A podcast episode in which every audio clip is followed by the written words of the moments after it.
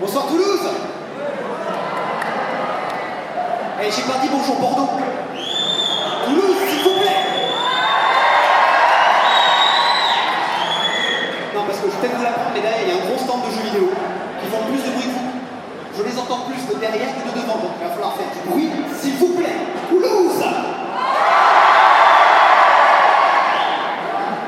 Bon, ça passera. Bonjour à tous, merci à tous d'être venus aussi nombreux pour cette première conférence de questions-réponses avec le secteur américain des invités de ce week-end. Euh, le système va être relativement simple. Vous avez deux jolis bénévoles à votre gauche et à votre droite.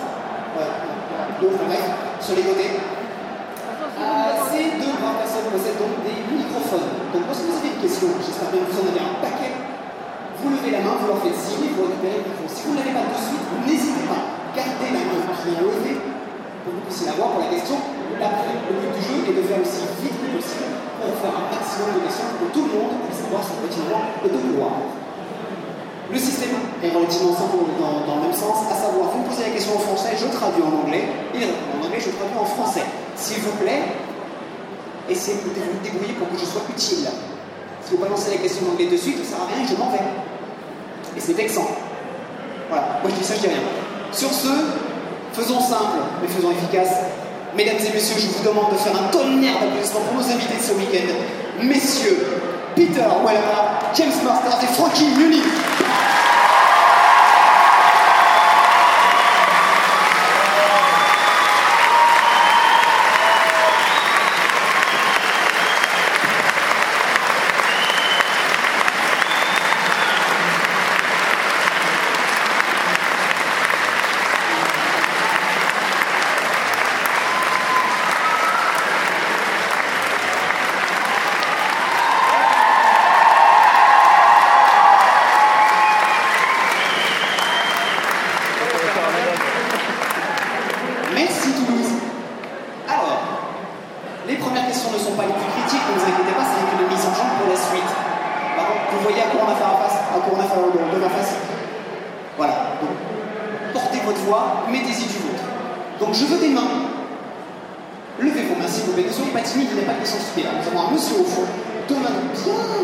You know, I want to say something.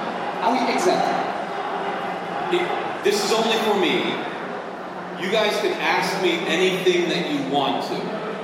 If you want to try to embarrass me, I dare you. It's impossible and shameless. Peter, you guys probably have class, and there's probably some boundaries, but with me, anything goes. And also, before we start, do you guys mind if I ask a favor? Uh, I like to take a small uh, video of anyone that does cosplay from any show that I've been in, and then I string them together and put it on Facebook. I like to give them a big round of applause at the end of it, which is where you guys would come in if that's okay. So if, when I say action, I'll film you guys and just raise your hands and scream like your team won the, the thing or whatever, right?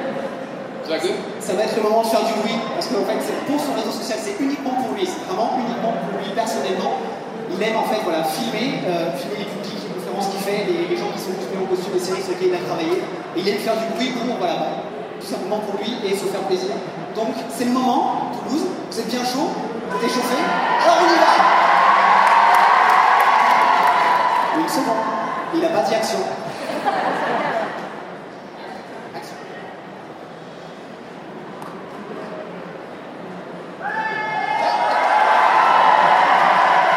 Vous ne suivez pas.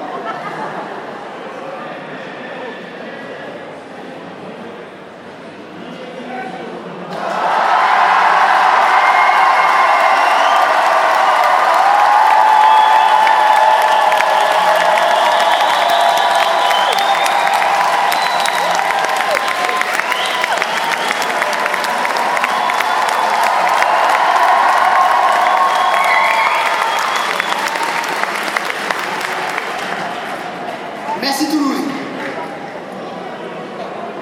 Quant à ce qu'il avait dit avant, vous pouvez toujours essayer si vous voulez tenter de l'embarrasser avec des questions embarrassantes ou quoi que ce soit. Je vous souhaite bon courage. Vraiment. Alors, les questions, les micros, les mains, faites-vous voir, s'il vous plaît. Who's brave? Who's the bravest one here? Du micro. Ah, un monsieur à droite. Ned Churchman à droite. Le micro Ah, oui. On n'a pas de son dans le micro.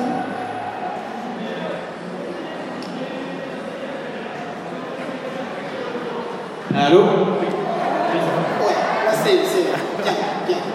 C'est une question à propos qui nous dit Est-ce que vous pensez qu'il y aurait une suite à l'album avec un casting original d'autres saisons This uh, question is for you. Uh, do you think there's any chance of having a sequel to Malcolm in the Middle?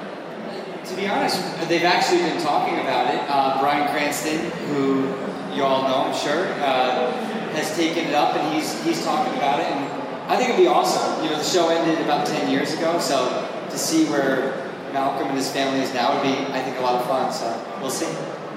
Alors, officiellement, oui, il y a effectivement eu des discussions, notamment de la part de Brian Cranston, qui s'est posé la question s'il ne pourrait pas relancer quelque chose. Donc, il y a eu des discussions, pour l'instant, rien de définitif, rien de vraiment décidé, mais euh, voilà, c'est une question qui, effectivement, se sont tous posées, notamment Brian Cranston. Ensuite, le monsieur. Hello Uh, can I hear Some words in French, please? All of you. some words in French? Bonjour. Alors, qu'est-ce que le bruit à côté de nous? Un rock concert? Qu'est-ce qui se passe? It's just a stage with uh, video games. Un stage avec video games. with someone just commenting on it, I think. Quelqu'un a noire. Je t'aime.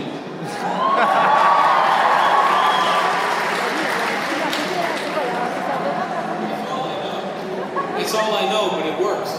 Les connexions pour moi, ça marche. Yeah. Ensuite, Oui, oui, vous, oui. Ah, bah, euh,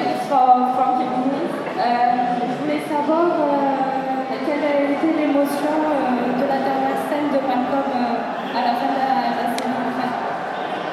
uh, this one is for you again. How did you feel when you shot the very, very last scene of the last episode? I I, rem- I remember that one well. I, I, I don't have a lot of memories of filming the show, but that's one memory I do have. And I, I remember being just really sad. You know, you're excited to move forward with uh, new projects and stuff, but you create like a family with everyone on set. So knowing that that was it, obviously, was really, really, uh, really sad, but an amazing feeling because we had created such an amazing show for so many years, and you know, I can come here ten years later, and you guys still want to ask questions about it, which is pretty cool. And I'm having fun, so it was cool. Le tournage en soi était bah, relativement assez triste parce que bon, c'était quand même une aventure de plusieurs années pendant lesquelles, que ce soit le casting, que ce soit l'équipe technique, était vraiment créé un vrai sentiment de famille, le fait de jouer une famille, d'être une famille, c'était vraiment particulier. Donc, tourner cette dernière scène, c'était quand même très triste, même si j'étais très content de pouvoir passer à d'autres projets, d'avancer à d'autres choses. Euh, mais voilà, ça reste un, un souvenir assez incroyable. Donc, il a, depuis le temps, oublié beaucoup de choses, mais ça, ce souvenir reste vraiment très très vite mémoire. Ok, dites-lui que, euh, que je suis très contente qu'il soit. Can I ask you a question? Just really glad to see you. Thank you. Can I ask you a question? Why can't you remember a lot from the show? Because I can't remember a lot from filming either. I'm not sure. I've, I've had nine concussions and uh, a few mini strokes, to be honest, which may play into that. But uh, I, I'm not sure. Like it's, I, when I watched, I watched the show for the first time this summer. I watched all the episodes on Netflix, and I couldn't believe how much. I couldn't believe that was me. I was like, "There's no way I did that." I'm the same way. I think it's because I was so tired. You know, you Yeah. work 12 hours, 20 hours a day for years in a row, and my short-term memory just goes away. Yeah, yeah. And I, we used to play a game on Buffy, uh, which was, what did we shoot this morning? and the whole cast would be like, ah. Yeah. Alors la question euh, donc, que posée M. Martin, c'est que vous avez sans doute beaucoup voulu poser à M. Louis, savoir comment se fait-il qu'il a oublié beaucoup de choses par rapport à la série. Ça, la réponse est relativement simple, il a eu euh, pas loin de 9, euh, 9 impacts cérébrales et plusieurs AVC depuis, donc il y a quand même beaucoup de choses au niveau de sa mémoire qui sont perdues. Ce qui fait que lorsqu'il a rendu la intégralité de la série sur Netflix américain euh, cet euh, il a passé la moitié de la série, dit mais c'est pas possible, c'est pas moi qui fais ça. C'est pas moi, c'est pas moi qui fais ça. Et en fait, M. Marcel a un peu le même problème, à savoir, pas en termes médicaux, hein, rassurez-vous, mais euh, a le fait que même à l'époque, sa mémoire, euh, mémoire immédiate était tellement atteinte par la fatigue de 20 ans de tournage par jour que ce casting de Buffy, ils avaient le petit jeu du qu'est-ce qu'on a tourné ce matin Et en fait, pratiquement la moitié du casting était en mode donc voilà, c'est beaucoup de fatigue et des soucis médicaux. Ensuite, le monsieur. Merci. Euh, bonjour Marco. Euh, Est-ce que d'autres films sont prévus de concernant des films qui sont prévus dans cette Uh, this one is for you again. Do you have any upcoming projects? I just filmed a movie a few months ago called The Black String, which is a like a psychological thriller, which is coming out pretty soon, and I'm very excited for that because it's like honestly my favorite character I've ever gotten to play. So uh, hopefully, hopefully you guys watch it and like it. Il vient tout juste de terminer le, le tournage en fait d'un long métrage qui s'appelle The Black Strain, qui est un, qui est un thriller psychologique qu'il a beaucoup apprécié parce que c'était le personnage qu'il a véritablement depuis le début de le plus apprécié de jouer. Donc devrait sortir dans pas longtemps, il espère vraiment que ça va nous. Allez, question suivante. Essayons de varier un petit peu, On a trois guests, monsieur, trois guests Varions les questions. Monsieur. Euh, oui, bonjour. Euh, bonjour à tous. Je voulais savoir si euh, chacun avait une anecdote de tournage par rapport à leur rôle qu'ils ont joué dans leur, leur série, Anecdote plus drôle, j'imagine. si possible. Well, this question is for all of you gentlemen. If you were to remind one, want to make us to discover one special anecdote about the shooting of any project that you've been part of, uh, something really, really funny, what would it be? The funny anecdote. Must have been a lot, but still.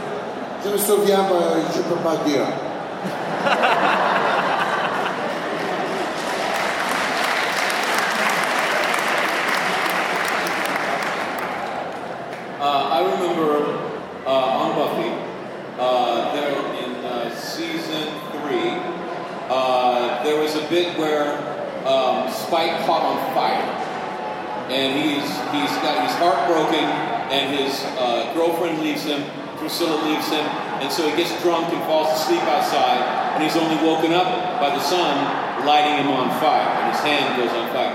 And I wanted that gag. I wanted to do that stunt.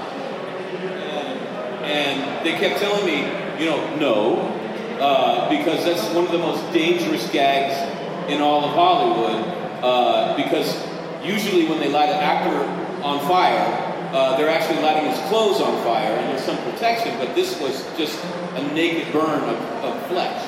So to do that, you light, you uh, you dip your hand in a protective gel, and then you dip your hand in the fuel, and then they light you on fire and and you have about you have four seconds to extinguish the fire because the, the protective gel is just evaporating really quickly. Uh, and because it was the last shot of uh, my last shot for the season, and they had no plans to bring me back on the show, that was it. They were like, "Well, what the hell? Let it burn," you know. I don't care. Uh, so I thought I'm an idiot. So I thought it would be funnier if it went on longer than four seconds. I thought because you know you wake up and it takes you a while to figure out that you're not dreaming, and I thought that would be hilarious. So I let it go on for eight seconds.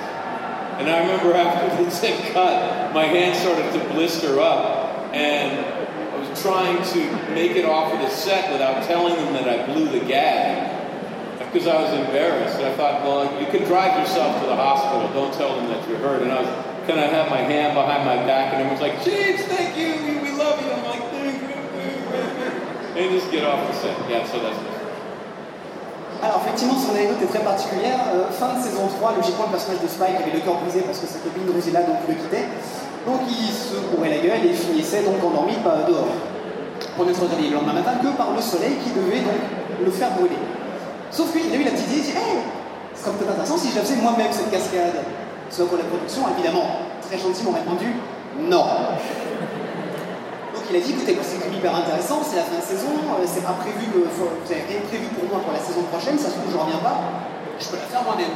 Donc ils ont utilisé un gel comme ils font pour tout ce qui est pyrotechnique, à savoir pour protéger la peau, parce que logiquement, les vêtements, euh, la peau, il n'en avait pas, donc c'était juste les flammes à même la peau. Donc on lui met du gel, on met ce qu'il faut dessus pour pour les flammes.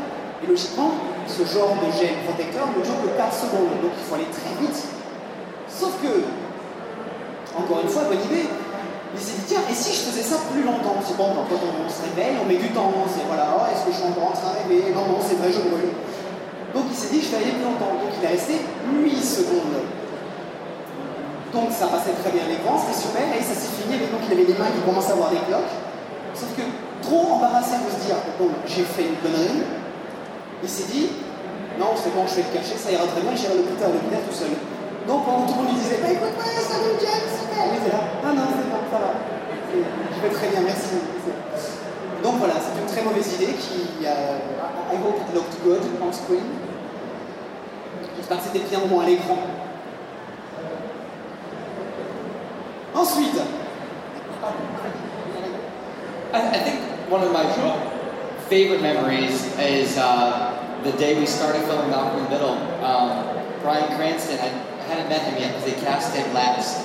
But the first scene we filmed was in the pilot he's naked at the breakfast table, and my mom is shaving his back he's really hairy.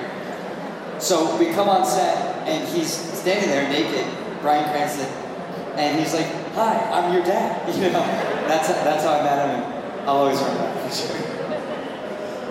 son anecdote effectivement, c'est quand même la toute, toute, première rencontre avec Brian Cranston, donc c'est le premier jour de tournage, première scène qu'ils ont joué ensemble, ils ne l'avaient pas encore rencontré parce que Brian Cranston était le dernier casté dans, dans, dans l'équipe. Et la toute première scène était donc une scène où donc Loïs, donc la mère, devait tondre le dos, tellement il est poilu, vous pouvez vous rappeler de cette scène. Donc il arrive, euh, donc arrive euh, sur, le plateau, Brian Cranston est donc intégralement nu, et le premier mot qu'il a envers Francky c'est Hey, salut, je suis ton père donc le premier contact était très particulier, encore une fois, c'est un souvenir qui, reste. Ensuite, oui, donc monsieur, excusez-moi. Bonjour, euh, j'ai une question pour le grand, le très grand Peter Weller. Euh, qui, qui est euh, le, le, plus fou en fait entre Paul Verhoeven, David Cronenberg et Kurt Sutter? Et qu'est-ce qu'il a appris d'eux pour après son travail derrière la caméra? Uh, Peter, this one's for you. Hmm. Between Paul Verhoeven, now who's the most insane between Verhoeven, uh, sorry, young one, Sutter and Paul Verhoeven and Cronenberg et uh, Sutter. And Cronenberg. Who would be the most insane between Cronenberg? Who? Who? Yeah. And what did you learn from them, from their work behind the camera? Ok, la question est qui est plus fou? Yeah. Paul Verhoeven et Cronenberg. Ok. Cronenberg, c'est pas fou. Cronenberg et Verhoeven, le procès exactement le même. Euh, la préparation est exacte. Euh, le procès shooting est exact. Euh, mais l'énergie de Verhoeven vient de Mars. L'énergie de Cronenberg vient d'un zen. Tu comprends? David est un homme euh, calme, réservé, euh, précieuse, et, comment dit-on en français, shout, loud, il haute, euh, toutes les choses, un grand drama, mais la pensée est la même. Ah bon? Merci. J'ai écrit, euh, euh, parce que je passe beaucoup de temps maintenant comme un réalisateur de télévision, like Sons of Anarchy, Wi-Fi, oh, là, là, là, là. je préfère être un réalisateur comme acteur. Un comédien, c'est fantastique, mais je préfère maintenant être un réalisateur. Et j'ai pris le procès, la préparation de la deux.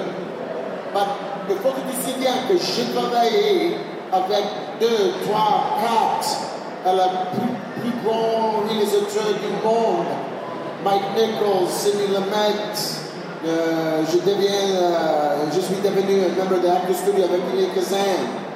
Et um, j'ai étudié avec Woodhagen. Le procès est le même. progression, progression, progression. Comprends C'est bon Ils sont tous aussi tarés les les autres un peu plus vocal. Ensuite, Bonjour. ouf. Euh, déjà, que vous connaissez ton travail ou pas Bon, rapidement alors. Uh, so I've got a question for Peter.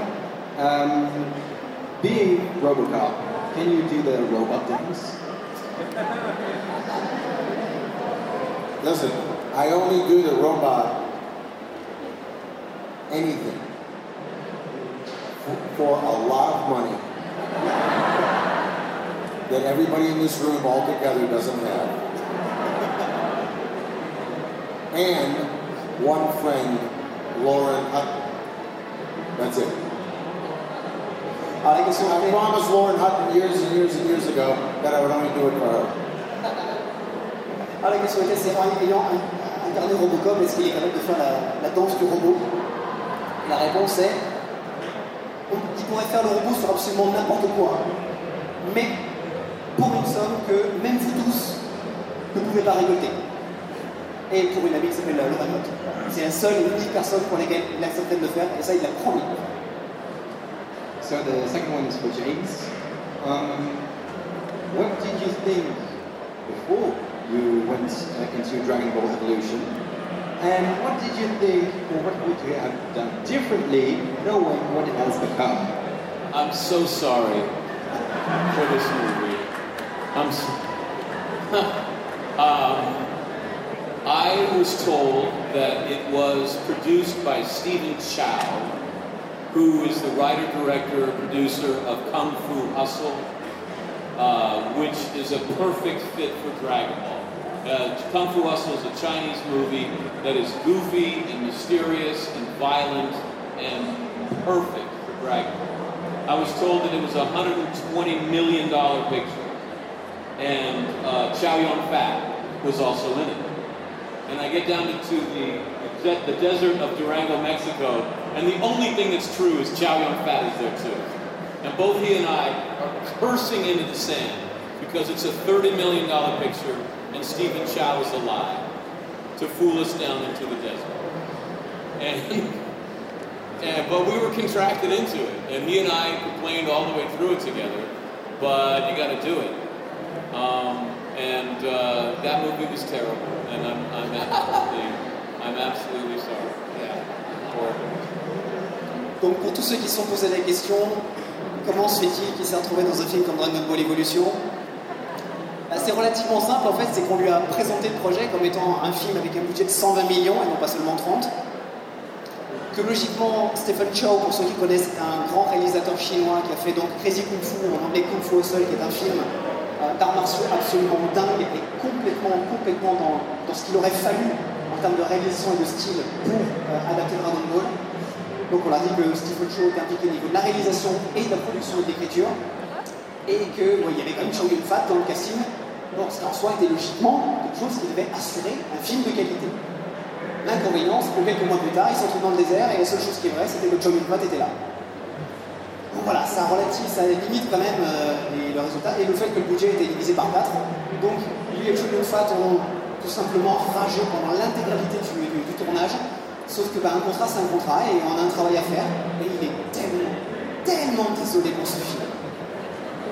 So did this embarrass you or not? Oh, it embarrassed me really good. This is one of my favorite stories about being a father. So, it's opening night of Dragon Ball, and my son is a Dragon Ball Z super fan, and it helped me. Uh, it helped me raise my son because I think that Dragon Ball is a great example of manhood, which is to say that Goku is a perfect man because he's humble peaceful and goofy. And he, if you give him his choice, he'll be playing with his children or chasing butterflies or having lunch. But if you attack his family, he will burn you. So, my, my son didn't care about Buffy, he didn't care about Smallville, he didn't care about anything that his dad did. But when I got Piccolo, he was very excited. So, we go to opening night, and he, I got my daughter and my son, and, and my son is he's about nine years old, and he's so excited. He's he's running through the theater to get to to get to the seats, and I'm saying, "Slow down, son." And he leads us in, and I'm thinking, just let there be half a house on opening night. I just need this movie to make some money so we get to the next movie. So just make it half full, please. We get into the theater and it's packed. It is full of 20 year old guys with their younger brothers. Smells like body odor and hot dogs. It's heaven. Right? And I sit down with the kids, and something about it seems too good to be true. And I turn to the to the 12 year old kid next to me and I say, hey, hey brother, is this Dragon Ball? And he goes, What? And I say, Is this Dragon Ball the movie? He goes, No, man. This is Fast and Furious. Like he's offended at the question. So then I have to I have to stand up my kids, walk out of the theater in shame, and we cross the aisle to the other theater in the complex, and I'm thinking, Lord, just a quarter of the house, just some people. We get into the Dragon Ball showing, including us three. There's five people in the audience, and that is that is the daddy humiliation day. That keeps a man humble. So that was, yeah, in a way, it was good. Alors, dans les grands moments de honte qu'on peut ressentir dans sa vie, celui qui, l'a vraiment marqué, ça a été en fait le soir de la sortie de Dragon Ball Evolution.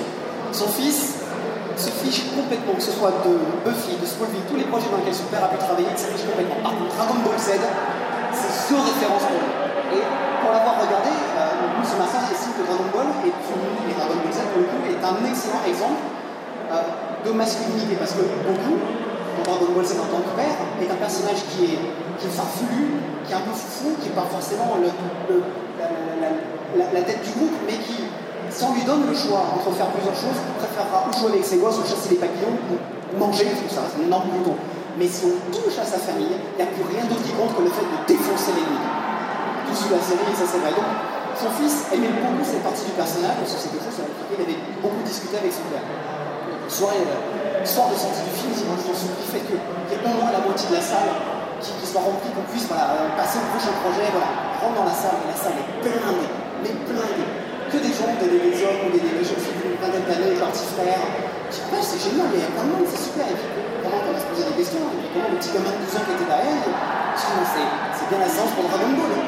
Quoi? C'est bien la séance pour Dragon Ball Evolution. Non, c'est Fast and Furious.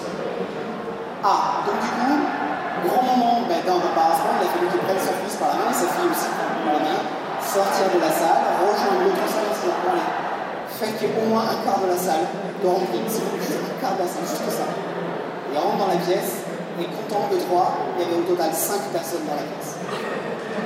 Donc ce genre d'expérience vous apprend l'humilité et vous fait bien vous en rappeler. Donc c'est pour ça que c'est très difficile en lui posant des questions d'arriver à l'embarrasser aujourd'hui. Parce qu'après ça, c'est bon. Ensuite, Hi. Hi. Hello. Uh, I have a question for uh, Peter. Uh, I would like to know if uh, when you uh, decide to play as a RoboCop, uh, when you uh, were you not afraid to? Uh, don't, what makes you decide to uh, to play this movie? Were you not afraid that uh, it would it would ruin ruin your career in Je n'ai pas de carrière avant Robocop. La question est, c'est quand j'ai décidé à jouer Robocop, peut-être euh, j'ai eu peur que mon carrière sera ruinée, détruite. Mais je n'ai pas de carrière. J'ai fait un film, Buckaroo Banzai, et beaucoup comme film maintenant, mais il est tombé à 4D quand j'ai sorti pour sauter. Tu comprends? Alors, quand, euh, quand j'ai entendu que Paul Verhoeven, je- j'étais un grand fan de Paul Verhoeven, de tous les films de Paul Verhoeven. Comme euh, et John rappelait c'est un film de Robot, euh, le réalisateur Paul Verhoeven, j'ai répondu fantastique. Parce que Paul Verhoeven, à mon avis, est une des plus bonnes réalisateurs du monde. Et euh, j'ai fait une interview avec, euh, avec il et euh, j'ai dit pour Ruben, euh, je ne peux pas faire une audition parce que je ne peux pas faire une audition. Je ne peux pas lire, etc. Et euh, il m'a choisi. Mais je n'ai pas peur. J'ai un grand excitement. Excitation. Yeah, excitation. Exci- ex- exci- excitation. Excitation. And uh, expectation. La question, rapidement, c'était est-ce qu'il avait peur que le rôle de Robocop le bloque dans sa carrière Absolument pas. Il n'avait pas de carrière avant Robocop et le simple fait que Paul Verhoeven soit la réalisation, c'était suffisant pour la partir de cette aventure-là. Ensuite, J'ai euh, questions pour James Masters. Euh, premièrement, j'aimerais savoir quelle euh, scène dans le film il a, le plus aimé faire. Et ensuite, j'aimerais savoir dans la saison 6, euh, la scène où il est avec Buffy et la maison l'équipe 2, euh, comment s'est passée cette scène? Uh, you, uh, Mr. Moses, uh, two questions. The first one, favorite scene ever shot in Buffy? For you. Je crois que ça fait beaucoup quand même. Choisir.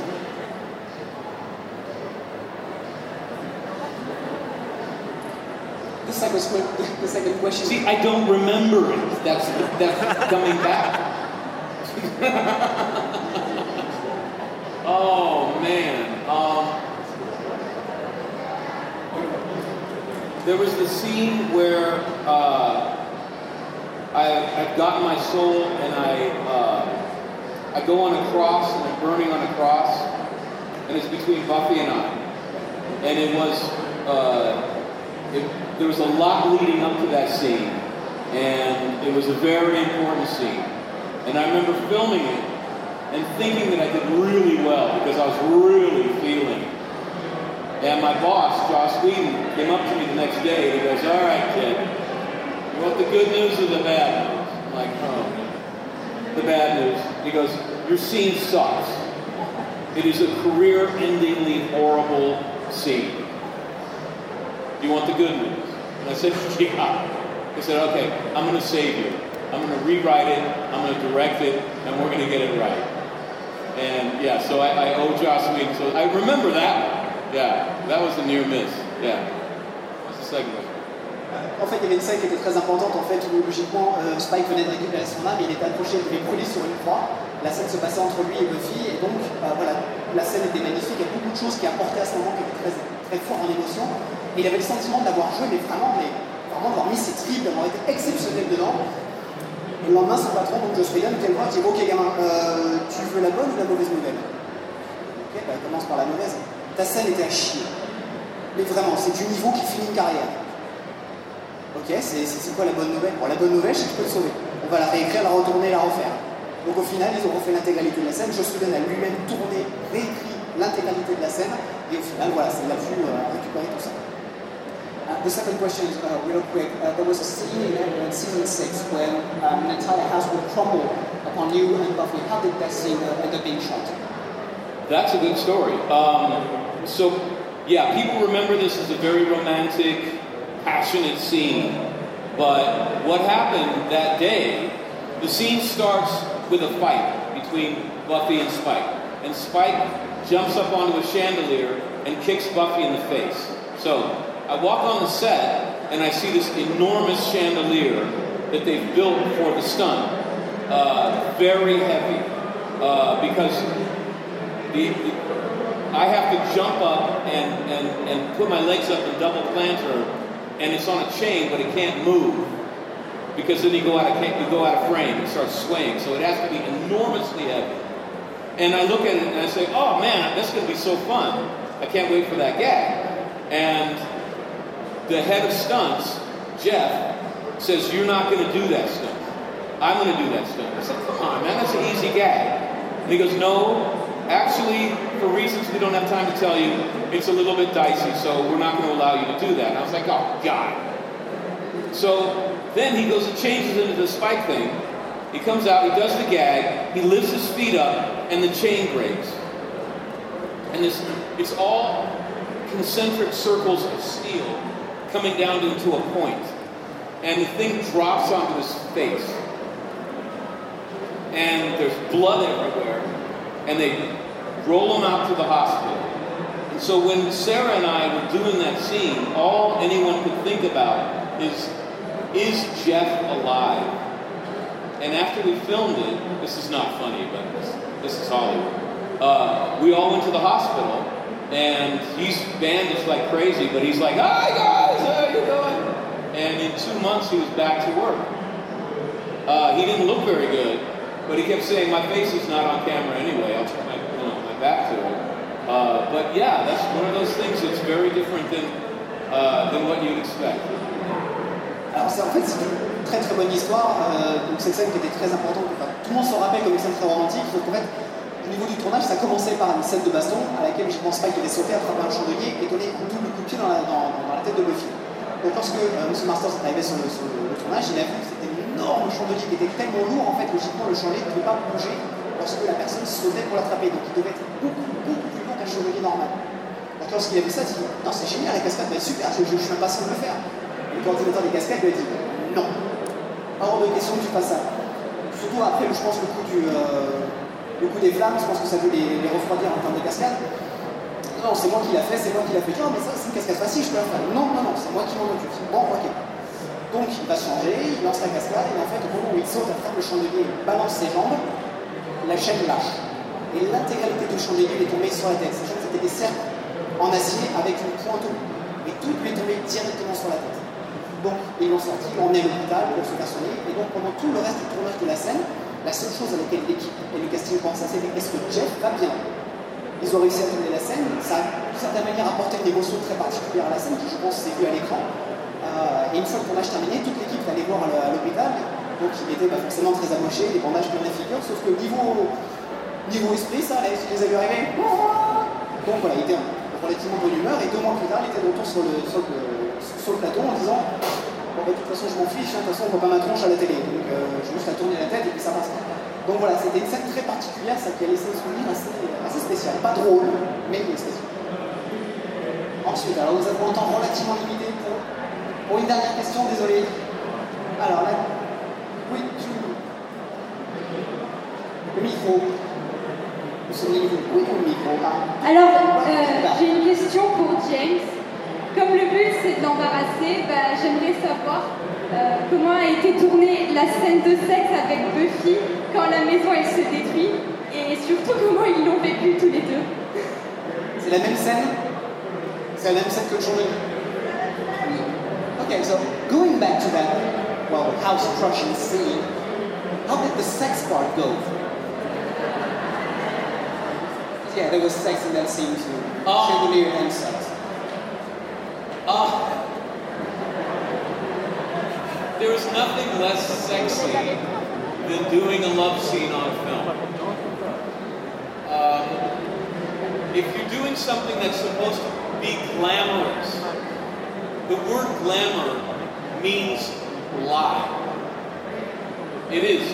Glamour is illusion. And the more glamorous something is, the harder it is to get on film because it's more of a special effect. It's more divorced from reality. And so it's a very technical process. Um, the best example is when you're doing an overshot uh, and the camera's behind you and they're really photographing the other person. Your job as my job as an actor, if I'm doing Sarah and they're over my shoulder, is not to get in her light as I'm acting. But the closer you are to that person, the easier it is to get in their life. So when you're kissing them, it's almost impossible not to ruin the shot. So whenever Sarah and I would kiss, it would be like, oh, Buffy, I love you. I love-" No, James, cut, cut, you ruined the light. Back out, back out. Okay, turn your head to the right. Okay, that's good. Whatever. Try it again. Oh, Buffy, Buffy, I love you, I love you. Cut, cut, cut, cut. No, no, no. And just go back and forth like that. And it's, it's, I'm sorry to say, it looks good, but it's not sex. Alors, je pense que la réponse, ce sera malheureusement la dernière de la conférence, va sans doute ruiner tout ce qui est romantique à l'écran. En fait, plus une est romantique, moins elle l'est pour les acteurs. Vraiment. Le meilleur exemple qu'il a donné, en fait, c'est que systématiquement, lorsqu'on doit faire quelque chose de, la, de, de l'amour à l'image, l'amour dans ce genre de moment signifie mensonge. C'est un, un mensonge pur et simple. Alors, par exemple, lorsqu'il y a une scène de, scène de baiser où on filmait par-dessus l'épaule d'un personnage pris de l'autre, la seule responsabilité de l'acteur qui se trouve ce bout du cadre, celui qui n'est pas filmé, en fait, c'est de ne pas avoir la tête qui se décale trop pour ne pas se trouver complètement dans le cadre. Donc tous les mouvements qui logiquement viendraient instinctivement, le mouvement de tête, de se rapprocher, etc. Non Surtout pas. Donc, on finit avec des mouvements, de, du genre Oh mon dieu, Buffy, je t'aime, je t'aime, je t'aime, stop Coupé, T'as bougé la tête sur la gauche, maintenant il faut qu'on fasse des lumières parce qu'il n'est plus cadré. Bon, on en arrière. 15 minutes de tournage, de remise en place. On reprend. Oh Buffy, je t'aime, stop T'as bougé légèrement la tête sur la gauche, maintenant on est plus loin, on est au début. Et ça, une quinzaine de fois pour que le baiser soit sexy à l'écran. Donc voilà, maintenant, il est vraiment navré, mais il vous a obligé de vous dire la vérité tout ce qui est sexy, tout ce qui est sensuel, tout ce qui est glamour à l'écran, ne l'est pas en vrai. Vraiment pas. D'autant plus, imaginez vous faire une scène un petit peu sensuelle vous avez 50 personnes en train de vous regarder. Voilà. Juste ça. Imaginez l'implication émotionnelle dedans. Voilà. Mesdames et messieurs, ce sera tout pour euh, la conférence d'aujourd'hui. Thank you very much. That's all the time we have.